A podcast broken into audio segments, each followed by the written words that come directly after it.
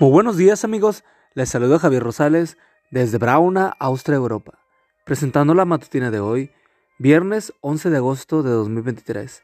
La matutina de jóvenes ya por título Aptitud o Actitud. Con respecto a la vida que antes llevaban, se les enseñó que debían ser renovados en la actitud de su mente. Efesios 4, 22 y 23. Tony Meléndez nació sin brazos, como consecuencia de una medicina que su madre tomó durante el embarazo. Pero esa limitación no le impidió aprender a tocar la guitarra con los dedos de los pies. A diferencia de Tony, Paul nació con manos, pero no las pudo usar. Sin embargo, esa limitación no le ha impedido a Paul Longmore que se convirtiera en un escritor con reconocimiento internacional.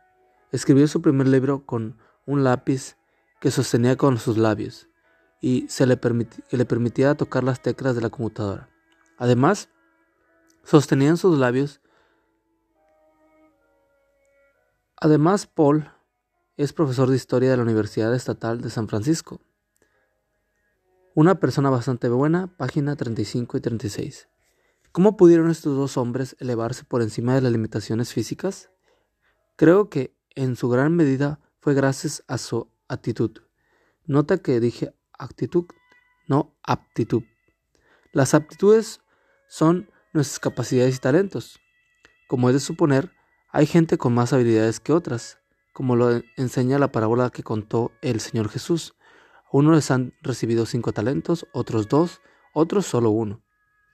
Las actitudes, por su parte, se refieren a la manera particular como interpretamos nuestras experiencias, con la gente que nos rodea y las cosas que nos pasan y la forma como decidimos responder a esas experiencias.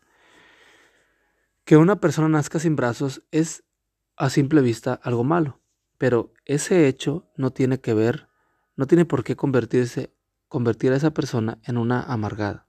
La clave no está en cómo decide responder a esa persona a semejante circunstancia adversa. ¿Qué actitud asumieron Tony y Paul ante la adversidad? Asumieron una actitud positiva no permitieron que las circunstancias adversas mataran sus sueños.